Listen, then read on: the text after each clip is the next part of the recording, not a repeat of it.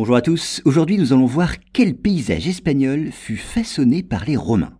Alors dans la province de Léon, en Espagne, Las Medulias offre aux visiteurs un paysage pittoresque, inscrit d'ailleurs au patrimoine mondial de l'UNESCO. Et vous allez le voir, le lieu était exploité sous les Romains pour ses abondantes ressources aurifères. Soulignons d'abord que ce qui frappe le visiteur, c'est d'abord l'aspect découpé d'un paysage rocheux raviné par l'érosion. Et puis c'est ensuite la teinte rougeâtre des roches, bien sûr, qui tranche avec la végétation qui l'entoure. Il faut dire que depuis la désaffection de la mine d'or exploitée par les Romains, elle a repris ses droits.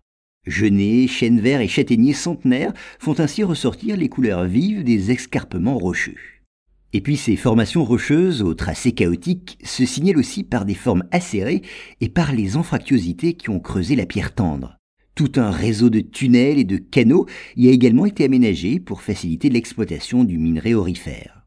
Mais comment expliquer l'aspect abrupt et compartimenté de ce paysage rocheux?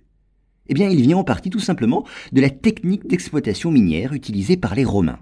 En effet, eux utilisaient la force de l'eau pour fragmenter les roches. Donc c'est bien en partie la main de l'homme qui explique ce paysage impressionnant.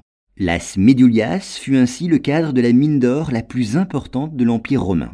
Un gisement à ciel ouvert qui fut exploité au 1er siècle avant Jésus-Christ et ce jusqu'au 3e siècle de notre ère. Selon les estimations les plus probables, 10 000 à 20 000 hommes ont dû extraire ici des centaines de tonnes d'or dans des conditions très éprouvantes.